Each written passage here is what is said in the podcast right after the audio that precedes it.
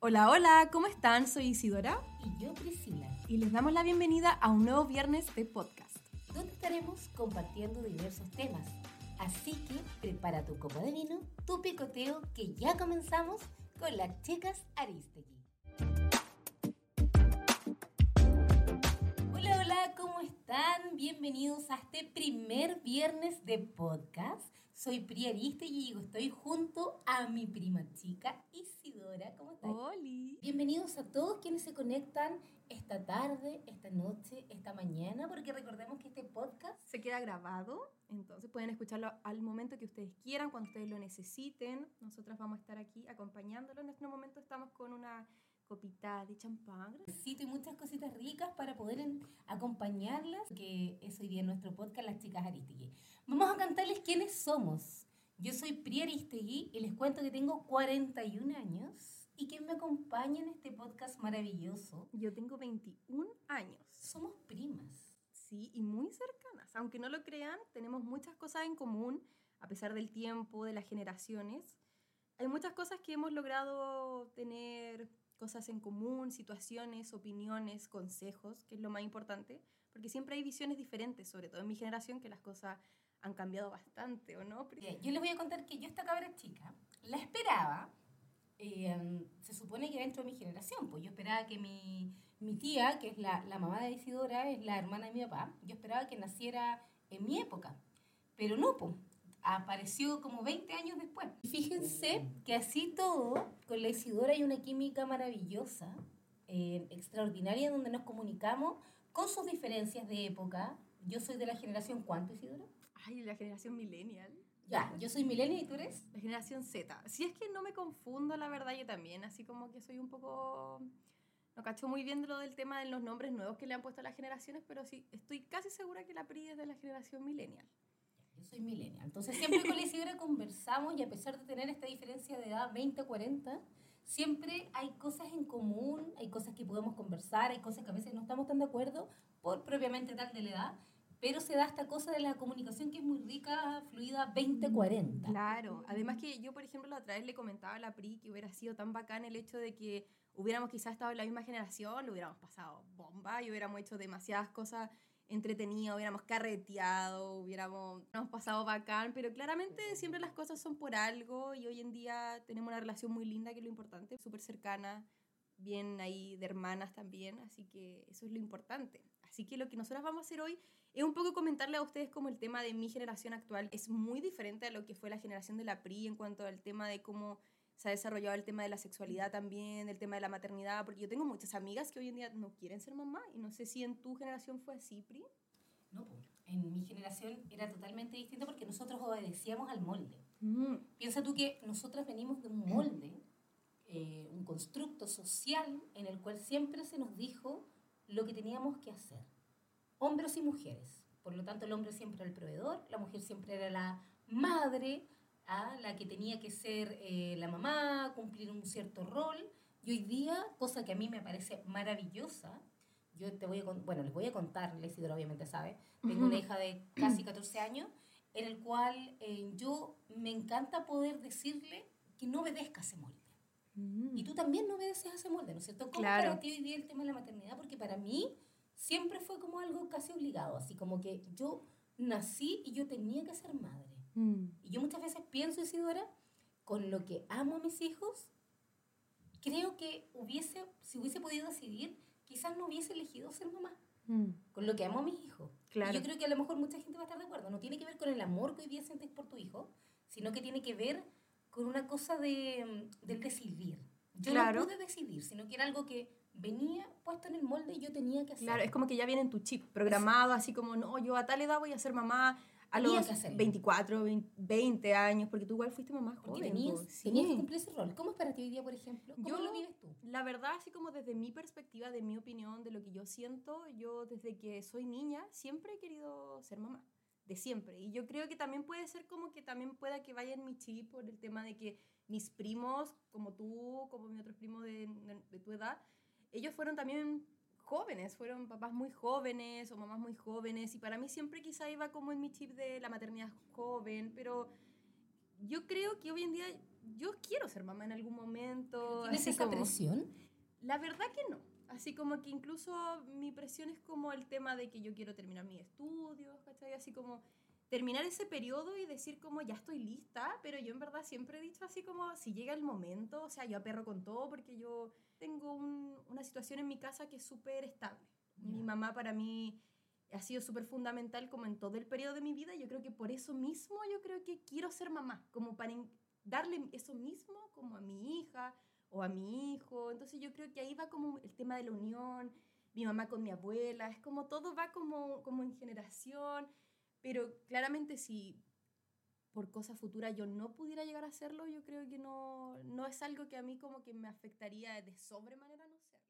Igual que sí. Sí, no. Porque todas mis amigas andaban en un tiempo con el ¿Ya? no había la cartera. Y yo, serio, Pri? Sí, te lo juro.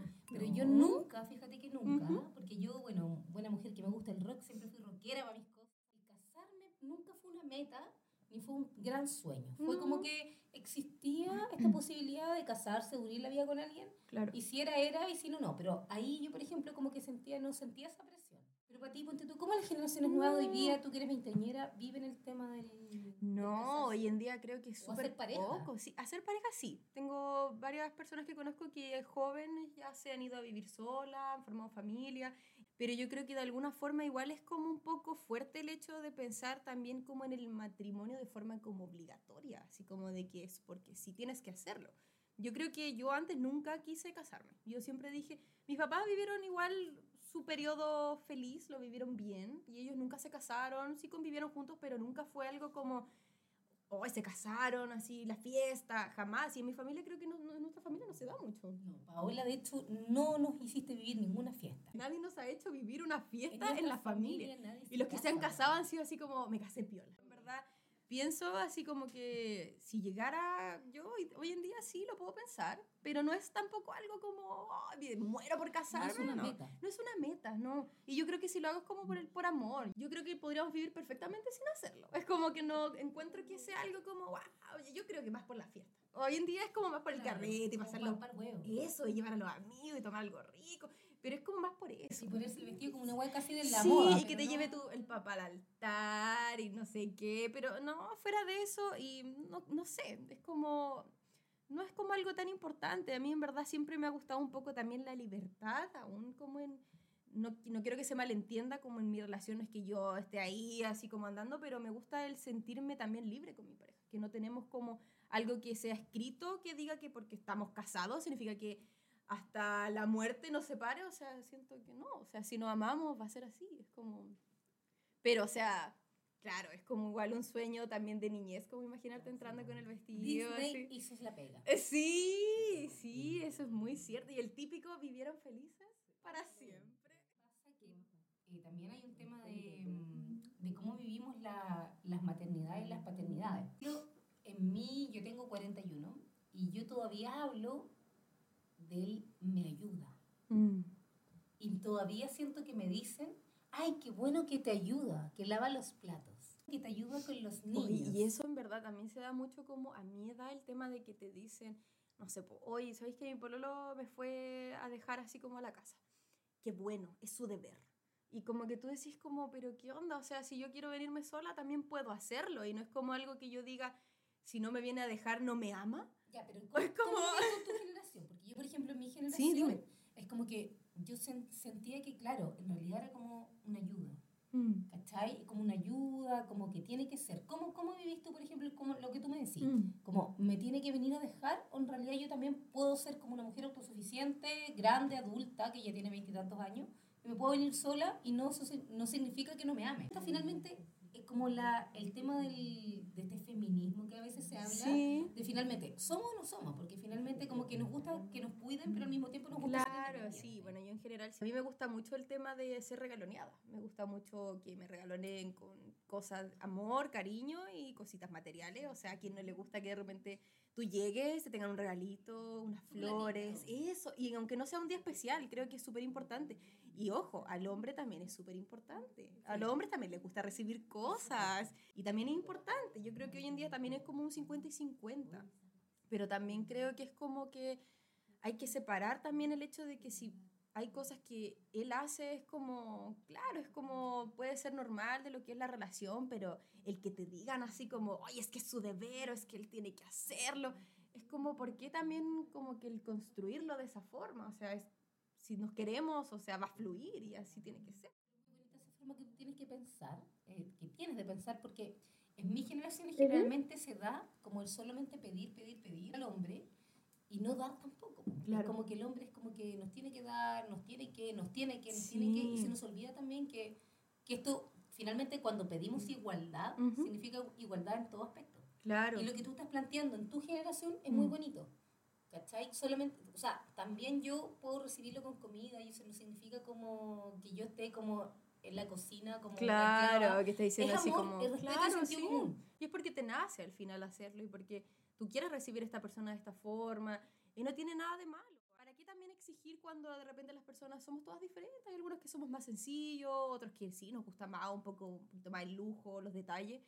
Pero también el presionar al otro a que sea como tú o que te dé lo que tú darías o lo que a ti te gustaría, o sea, netamente esa persona no es para ti. Dejarse fluir. Eso, dejar fluir. Y si estás presionando ya, netamente, o sea, chao. Así como rompe el molde otra persona o simplemente ámalo como es y ya. Oye, por aquí nos enseña, porque debemos decir que no estamos solo haciendo este podcast, no vamos a ingresarlas, pero como este es un viernes de picoteo, ¿no es cierto? De Pumante, que no vamos a decir la marca, eh, tenemos público, po. tenemos público y nos están parando los deditos que sí, que están de acuerdo. sí, sí. Otras nos miran con caras medias de, si no, el otro podcast que hagamos vamos a lo mejor a incluir público para que Sí. pueda opinar, que es bien interesante, pero hoy día la instancia era como darnos a conocer y saber que la gente sepa quiénes somos, que somos primas, ¿cierto? Que tenemos 21 Sí. y 41 Oye, aquí es súper curioso porque la Pri tiene su hijo, que en verdad es, Tu yunta. es como mi sobrino, primo, en verdad, primos.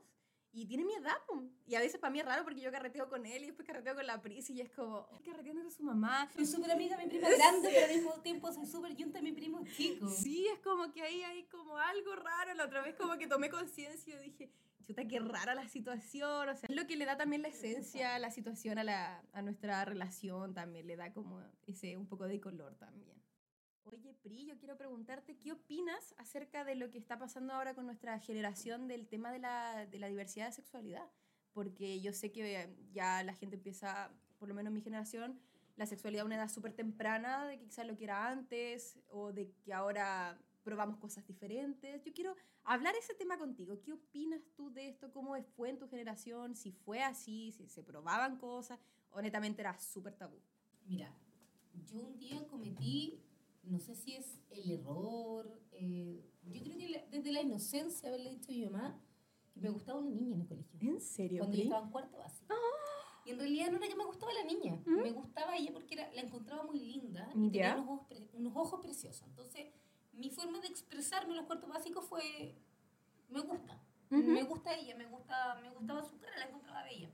Mm. Y mi mamá inmediatamente generó como una barrera como de no, eso no es posible. Y en mi cabeza, en la cabeza de una chica, ¿Mm? ¿cachai? De una niña chica, eso cala hondo. No. Y tú sientes que es algo malo, que estás haciendo algo, un Exacto. delito, Un así delito, como... algo muy malo, muy malo, muy No. malo. Y me explicó que te tienen que gustar los hombres, bla, bla, bla, bla, bla. Y yo desde ahí para adelante, bueno, crecí, yo soy hetero, ¿ya? Pero fíjate que yo siempre pienso, Isidora, ¿qué hubiese pasado si este molde, porque yo siempre digo Ujú. que vivimos en un molde y nos han enseñado este molde, eh, nos permitieran vivir de manera más libre? Yo quizás hubiese experimentado otras cosas y fíjate que quizás lo pienso, quizás ¿Sí? lo hubiese experimentado. Y por ejemplo, si tuvieras la posibilidad, así ya nos vamos a un lado, así ya No me más, cierro de más hecho. conspirativo, sí, si pudieras volver el tiempo atrás, o en esta generación tener mi edad, ¿cómo sería eso para ti? Yo veo que tu generación y sí Ujú. es mucho más libre. Por ejemplo, hoy Mm. día existen una diversidad de, de personas que Claro. están pansexuales, Sí, no, no hay- a veces no hay mucho prejuicio también, o sea, exacto. igual sí, pero yo creo que viene más como de la generación. Exacto. Como- Y yo, bueno, aquí entro en contarte que tengo una hija de, Ujú. de casi 14 años, en el cual va a un colegio artístico, y en el cual el colegio hay muchos niños y niñas en transición, Oh. eh, sí, que es muy bacán. Ah, expliquemos que, a qué se refiere el tema de transición en caso niñas de... que biológicamente nacen mujeres, pero se sienten, por supuesto, en hombre, creo que así es. Y si no lo es así, no lo explico bien, me disculpan porque no soy experta en el tema. Pero finalmente ellos se, ellas se sienten hombre y tran- eh, hacen la transformación eh, de manera eh, física a, lo más parecido que, o acercarse a un hombre como genéticamente, con hormonas, Claro. qué sé yo. Se, se cambian el nombre, hoy día se valida el nombre en el carnet de identidad y, y, y terminan siendo lo que ellos sienten que son. Qué que son hombres, Y yo claro. me imagino también el- al revés. el- yo sé que quizás puede ser, no sé si egoísta o también como un poco de indagar más allá, yo en verdad soy súper curiosa, pero ¿cómo será para la familia? Súper Para, eh, sí, o sea, porque yo no me, o sea, yo sería completamente feliz y mi familia es feliz, yo soy feliz, pero para mí igual quizás sería fuerte que un día, no sé, pues, llegara ahí tú y me dijeras así como, ¿sabéis qué? Yo ya no quiero ser Priscila, yo hoy día quiero Sí. ser así Marcos. O sea, Sí. para mí yo feliz porque tú eres feliz y yo, o sea, bacán. Pero es fuerte porque para mí Priscila murió. Es como que ya no, no estás. Exacto, de hecho Mm. yo ese tema lo hablo con, mucho con mi hija que está en este colegio, yo la quise poner en un colegio así, y no solamente a niños trans, sino que a niños con autismo y distintos tipos de, de cosas distintas, eh, y me encanta porque finalmente la idea es como que ellos el día de mañana, cuando se tengan que enfrentar al, a, a la vida, puedan estar con, con personas de todo tipo. ¿cachai? Y que tengan esa capacidad también de adaptarse y de la inclusión verdadera.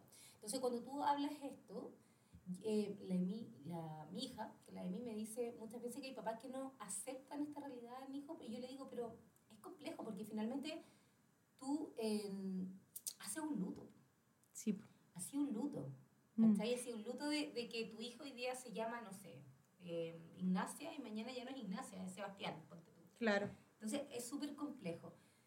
Y respecto a las sexualidades, Ujú. me parece que, y lo vivo también, vuelvo al colegio de mi hija, que es un colegio bastante especial, que a mí por lo demás me gusta mucho, eh, donde se da esa libertad desde las autoridades en que los niños se relacionen desde su esencia. Y eso es Mm. maravilloso. Claro. Porque, por ejemplo, hoy día, eh, cosa que yo permito, porque yo encuentro que es normal, no quiero este molde, Ujú. para mis hijos y no quiero criar de esa manera, eh, sino que es como enamórate de quien te haga sentido. Eso. Y yo creo que es tan lindo también el hecho cuando tú amas de esa forma, porque es una forma tan pura, tan fuera de lo que puede ser lo común, lo cotidiano.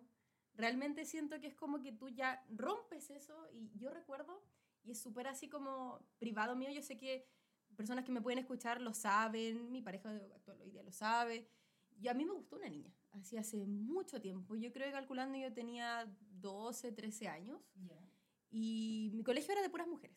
Entonces era un poco, no voy a exponer a nadie claramente, pero monja, ¿no? era de monja. O sea, sí. Y yo dije así como, eso, así hereje. Y oye, y me mandaron a citar y todo, así como con la directora. No, fue cuático. Pero para mí yo creo que también fue importante, porque yo recuerdo que a mí me gustaba esta persona.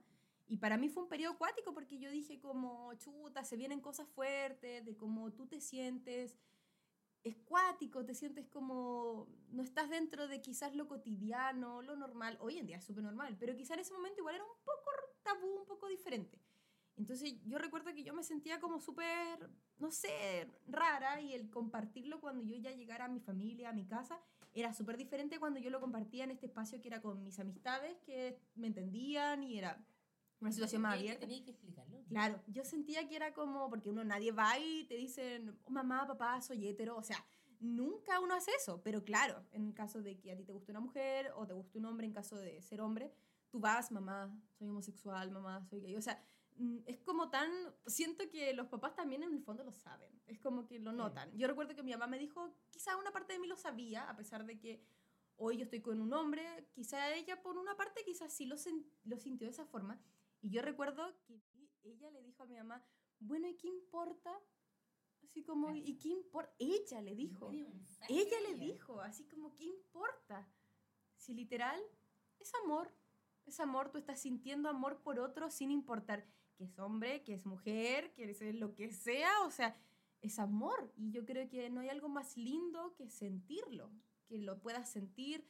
Y si bien en este caso quizás no fue recíproco, pero no por el hecho de que ella no sintiera como lo mismo que yo, sino que fue como en situaciones que no se iba a dar así porque era muy difícil. ¿Nunca te puso atado? Es que... Mi abuela, digo yo. Ah. otra generación. Bueno, yo después estuve con alguien, que tampoco la voy a exponer, pero yo traje a esta niña así como a mi, a mi casa, la incluí a mi vida, pero yo creo que debió haber sido súper difícil. Para mi papá fue heavy. Fue así como... tu papá Sí, o sea, yo creo que mi mamá yo creo que lo sufrió como su duelo, como su situación, de que quizá el tema de quizás no voy a ser abuela o de eso. las expectativas. Sí, claro, porque ahí tú dices como, claro, quizá, incluso quizá aunque yo hubiera en ese momento dicho, ah, me gusta un hombre y si no, yo no quisiera hijos. Entonces también va como en eso, porque yo sé que hay gente que es hetero y en verdad no quiere ser mamá, no quiere ser papá. Entonces yo pienso y digo así como, yo, yo quería incluirlos a ellos en esto porque para mí era importante que ellos supieran, a pesar de que después ya yo conocí a otra persona que era un hombre y se pasó todo y todo se fue así como... Pero para mí en ese momento era importante porque yo lo sentía así y yo recuerdo que tuve incluso una conversación con mi papá en la cual yo me sentí tan presionada a decirle como, papá, me gusta una niña y le tuve que decir, pero no te preocupes porque yo sé que me gustan los hombres, aún sin saberlo. Wow, Y solo por el hecho para que él se quedara tranquilo y dijera, ya no importa, es solo una. Pero es fuerte porque yo sentí esa presión de tener que decirle a él esto para que él se quedara tranquilo de qué. Con el parche inmediatamente. Eso, sí, y yo, ¿qué? frío. ¿13 años? O sea, cachando moco de la vida, o sea, como... Pero yo así lo sentía, yo, yo te juro que la sufrí como uno lo sufre un romance de hoy en día, a tu edad, de que sea, o sea, yo estaba full enamorada, así mal, o sea, yo escuchaba canciones en ese momento, Era escuchaba... amor, Era tu mi amor, era sí. amor. Entonces, es cuático porque en ese momento sí fue difícil y todo, pero después, claro, las cosas cambiaron y fue todo diferente. Pero yo, claro, pues quería hacerlos partícipe de la situación, yo quería que ellos supieran porque no podía ocultarlo porque quizá era como... También para mí era normal y además que también me presionaba en el tema del colegio de que iban a llamar a mis papás y todo ¿Y esa eso. y- ¿Tú, ¿Tú mantienes contacto con ella? ¿Sabes que es de ella? ¿Es Eh, trans, por ejemplo? ¿O? No, no tengo contacto con ella. No, no, no tengo contacto con ella. Tampoco sé mucho de ella, entonces no, no sabría decirte. Pero en todo caso tampoco querría exponerla como, claro, porque yo sé que igual es como algo personal o algo así. Yo creo que ella está mucho más adelante, supo, y yo ya estaba con pololeando y todo. respecto a eso también y de la postura de los papás, que yo te puedo decir, las expectativas. Las expectativas son tremendas porque finalmente muchas veces mi hija me, me ha preguntado, hemos tenido esta conversación, y yo le digo, ¿sabes qué? Quítate de la cabeza mis expectativas. Súper bien. Pri, yo en verdad Exacto. hago un paréntesis porque dentro de las mamás que yo conozco te felicito realmente. Yo sé que realmente debe ser súper difícil, súper difícil, pero me encanta que estés tan abierta a lo que es hoy. Porque tú eres súper jovial. Y, o sea, es que yo sé que hasta ahora deben, no- deben imaginarse mucho cómo es la Pri, pero de verdad que es como... O sea, eres súper juvenil, te acercas mucho a lo que es la generación y por eso yo creo que ahí está nuestra confianza, porque yo me siento como que estoy conversando con mi hermana, así como de mi edad, es como... Y yo creo que para ella también es como bacán eso, de que se debe sentir igual, así como encontrada, así brígido. Vibré, como que vibré con todas estas cosas pero, y las pensaba, pero como que no, no me dejaba mucho pensarlas porque finalmente el molde. Claro. Entonces yo en algún momento tuve una conversación con mi hija y le dije, quítate todas las expectativas que tú puedas tener porque finalmente mucho, yo creo que ellas no fluyen, los Ujú. hijos no fluyen por las expectativas que piensan que los papás tenemos y son los mayores miedos.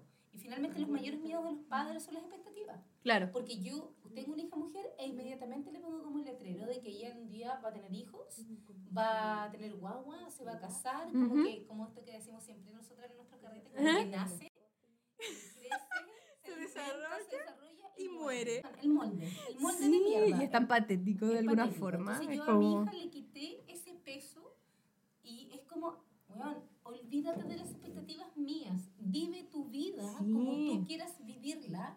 Vibra con quien tú quieras vibrar. Ujú, Mientras tú estés contenta y esa persona sea una persona que te haga bien, Claro. yo siempre te voy a apoyar. Oye, Pri, igual ha sido como... Al principio tú siempre lo has sentido así o has tratado igual así como un poco de maquinar la situación como lo digo y después lo siento. Siempre pensé que yo era distinta a mi edad, o yo creo que muchas amigas a lo mejor también eh, lo éramos, pero a nosotros se nos prohibía como un poco el hablar de estas Ujú. cosas, hablar como no entendíamos, yo creo, mucho. Mm, Obedecíamos este molde. Claro. No, no, no, no teníamos como mucha mucha opción de cuestionarnos si nos gustaba una niña o un niño. Mm. Yo siempre pienso, y, y es más, lo voy a decir, ups, habrá un copito por ahí, no sé si se escuchó. Eh, finalmente yo siempre digo como, si no me hubiesen dicho, como no me hubiesen puesto o sea, como esos límites, quizás Ujú. hoy día no tengo idea si estaría con un hombre o una mujer. ¿En serio? Sí, porque mi esencia es muy libre, Claro. pero está determinada por un patrón, por Ujú. un conducto y por un molde. Claro. Pero fíjate que yo como que a veces tengo como el miedo de dar rienda suelta a mi instinto Ujú. y a mi esencia. Como que se vaya a alborotar un poco la situación, no así sé, como, si y que no sepas dónde llegues, así Exacto, como, claro. el día de mañana puede ser una mujer. Oye, Y- eh, claro, y- sí. Y, más que, más que yo, es como que van a decir, bueno, yo sé que mi hija quizás no mucho porque entiende, mi hijo mayor también, Ujú. son otras generaciones, pero para atrás no sabía, pues el papá, la mamá son... Oh. Y tú los conoces, son generaciones totalmente distintas. Sí. Y yo puedo que el día de mañana me enamore de Mariela, un nombre, estoy poniendo un nombre ficticio, y no tengo idea. ¿Cachai? Yo siempre Claro. tengo esa duda, el, el, porque no se nos deja eh, la adolescencia, por eso yo a mi hija la dejo. La dejo y a mis hijos, más que dejarla, no hay que dejarla, sino que es, bueno, es como su, su es algo que ellos tienen que experimentar. Que Sí. con que yo deje o no deje. ¿Cachai? Finalmente a mí no se me, a mí no se me dejó. Yo a ellos lo, lo, es que ni siquiera es que se los permito, Ujú. sino que no les pongo trabas. Creo que igual es como un poco el pensamiento de ya también tiempo al tiempo, en cómo las otras personas lo puedan tomar, porque uno también, y a mí se me imagina también que uno como papá o como mamá debe decir, oh, yo así apoyo esta situación, apoyo la causa, que vive el amor, pero yo me imagino que cuando te pasa, Pero cuando es a ti. sí, porque yo creo que ahí también debe ser fuerte porque uno lo dice, pero en algún momento también uno puede decir como, es que tú nunca piensas que quizás te va a pasar a ti, entonces también... muy bonito. Eso sí, pero yo igual apoyo también el tema cuando los papás se adaptan y lo intentan. Y lo intentan porque, como te había mencionado el tema de mi papá, mi papá lo intentó. Y lo intentó, me acuerdo, heavy cuando yo, cuando empecé una relación con una niña, eh, yo le iba a pedir a ella pololeo. Y mi papá me fue a dejar al lugar donde yo le iba a pedir pololeo. ¿Sabía él? Sí, y mi papá, ¿sabes? Me, yo me bajo del auto y él me toma la mano y me dice, hija, suerte. Y para mí eso fue fuerte porque yo digo, quizás él con el dolor de su corazón, él me apoyó. Y quizás con el dolor y con el sentimiento y también apoyando a mi mamá, mi mamá apoyándolo a él, o sea, todo ahí. Y él aún así me dijo así, hija, suerte, o sea, que te vaya bien, que esta relación funcione.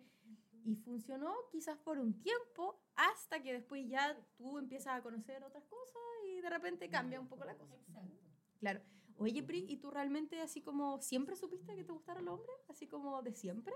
Fíjate, ¿Cómo fue así como tu primer amor? fueron hombres. ¿Ya? Fueron hombres, pero no te voy a negar que en la vida hay muchas mujeres que me han parecido tremendamente atractivas. Es que hay mujeres muy guapas. Sí, personalidad. Sí, esa que esencia bonita, sí. Y que cautivan y que yo digo, si le diera más rienda suelta, Ujú. y esta mujer quizás me, me algo, no tengo idea. Además, terminaría. que es como loco porque yo creo que no es como que uno como que te no- reconozcas, y pero es que no como... ella, y no, y no es ella es la vibra, es como, es- sí. Es, su esencia. Eso, Por sí. eso digo, ah, eh, eh, y yo ahí me abierto, y me abierto, eh, vuelvo al tema de mi hija, porque mi hija para mí es como un referente. Claro, como sí. una persona que ella me educa, en muchos Ujú. temas ella me explica como lo ella, lo, todos tus pronombres, mamá no, incluso con los, lo- tiene compañeros autistas que trae a la casa y me dice, mamá, por ejemplo, no hay que tocarlos mucho, no hay acá, me educa.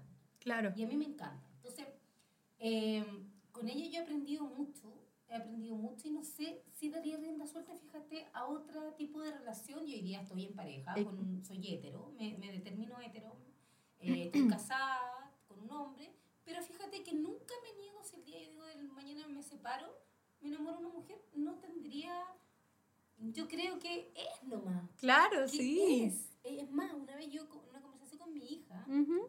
eh, me dice como que ella tiene mucho miedo de la aceptación, porque yo creo que estaba en todo este proceso también de no entender, que a mí me lo cortaron de una. El tema como de la aceptación es brígido porque Es que quizás van muchos como temas. Yo, por ejemplo, hubo un tiempo que yo quería estudiar música y también iba el tema la aceptación. La aceptación. ¿Y qué es eso? ¿Quién es para venir y decirte te acepto? Porque yo finalmente, yo a mi hija, mi respuesta fue, mira, yo puedo ser tu mamá, mm, ¿Ya? pero nadie, no somos nadie para aceptar. Tú simplemente eres. Claro. Y no, nadie te tiene que aceptar, porque no somos, o sea, como que el aceptar te pone como en un poder de superioridad moral. Mm. Es como yo te acepto, bueno, ¿y quién soy vos para aceptarme? Eso, yo sí. simplemente soy. Soy lesbiana, soy eh, homosexual, soy trans soy música, soy lo que quiera hacer y no tengo por qué tener la aprobación de nadie. Claro. Tienes que esperar la aceptación Claro, de nadie. y yo creo- Nadie está al nivel para aceptar. Creo que es tan importante cuando uno llega al momento en el que tú no necesitas a nadie más que te acepte que seas tú mismo. Y yo creo que cuando llega ese momento no necesitas a nadie. Resuelto ya. Sí, cuando tú decís Cuando como, no ah, sí, que no tenés que darle explicación a nadie. eso, ya no te importa, es como que ya vives, vives. Y yo creo que eso es lo más lindo, porque al final no sabemos si después de esta vida hay otra, y eso también va a ser un tema en el podcast, el tema de teorías conspirativas. Pero hasta ahora no sabemos muy bien si puede existir otra vida, pero ¿y si no la hay? ¿Y si esta es la única? Y estamos cometiendo errores uno tras otro y nos reprimimos y no queremos esto y no lo voy a hacer porque mis papás no quieren, porque mi familia no quiere, porque mis amistades les cae bien esto. O sea, chao. O sea, chao. O sea, si me quedo sola en el mundo siendo feliz, me quedo sola en el mundo siendo feliz. Me encanta, yo me voy a quedar sola. Sí, tomando Sí, eso, hagamos Un saludcito. Un saludito por este primer podcast de las chicas Sí. Contemos que, para ella terminando, ya, ¿Sí? que las chicas Aristegui salen de las chicas Gilmore. Sí. ¿cierto? Fanáticas de las chicas Gilmore. Sí, lo que pasa es que yo me acuerdo que una amiga me la recomendó hace muchos años y yo con mi mamá, si bien mencionado, tengo una relación muy linda, muy sana, pero todo con tiempo. No siempre fue así. Siempre yo creo que hay un proceso, como lo son las amistades, las relaciones, siempre hay un proceso para construir una relación. Y así mismo fue con mi mamá. Y yo recuerdo que ella me la recomendó y me dice, amiga, ve esta serie porque te va a recordar a tu relación con mi mamá.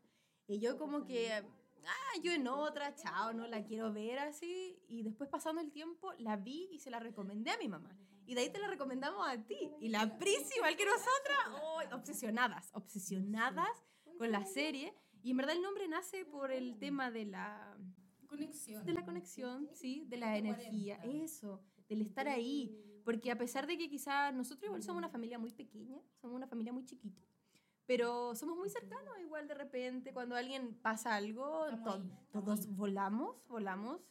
Yo creo que siempre es importante el tema de que pongamos esto también en lo que es el nombre de nuestro podcast, que es Las Chicas Aristegui, reflejado en eso. Sí. Claro, sí, y yo creo que también, no tanto una inspiración, porque también podemos hablar un poco de que el tema de la relación de las chicas Gilmore quizás uno lo ve perfecto, pero quizás al Pero Lorelai 100%. también se la. Sí, porque también yo creo que Rory tomaba mucho la posición de mamá, así como, o también había muchas situaciones en las que ella pasó y que yo creo que pasa en la vida real claramente de que tus papás cometen un error y tú los vuelves a cometer los mismos errores. Y eso también es cuático. Sí, y esos son patrones que se repiten y que suceden y es cuático. Y ese es para otro, pa' otro Sí, podcast, ¿ah? Pero sí. queríamos contarles que está inspirado en las chicas Gilmore, finalmente, porque es como esta cosa 20-40 y esta relación tan bonita que se da, porque yo, mi mamá fue mamá a los 19, yo tengo 41, hay 20 años de diferencia, la mamá de Isidora contigo más o menos tiene una diferencia más menos Sí, mi mamá tiene 53, pero mi mamá es Eh, es como una, ella una Lola. Madres para que sean una, una... Ah, eso Son también. como unas. Oye, chicos y chicas, queremos agradecerles esta tarde, noche, mañana, cuando lo hayan escuchado. Este podcast. Les damos de verdad muchas gracias. Vamos a estar teniendo episodios nuevos cada viernes para que nos acompañen en temas diferentes. Vamos a tener muchos temas diversos, en confianza. Aquí estamos en un grupo de amistad, sentados tomándonos algo, conversando de la vida, dándonos consejos, opiniones. Y para cerrar un poco aquí lo que fue este tema, pásenlo chancho, diviértanse, sean libres, amen. La vida es muy corta para quedarse ahí esperando, así que sientan, siempre sientan, ámense. Y todo con paciencia, con tiempo. Eso y sí. Y a los papás, desde mi postura de madre, ya de 40 para arriba, entiendan. Abran su mente, abran su corazón. Los hijos son lo más importante y mientras ellos estén felices, nunca, nunca permitan que nada sea más que la felicidad y la comunicación entre ustedes. Porque nada puede interrumpir eso. Si finalmente son nuestros hijos. Si hay cosas que a veces el molde no permite, pucha, irrumpan ese molde. Si finalmente es así, el molde siempre se puede romper y nunca puede ser más que el amor. Les queremos agradecer esta tarde.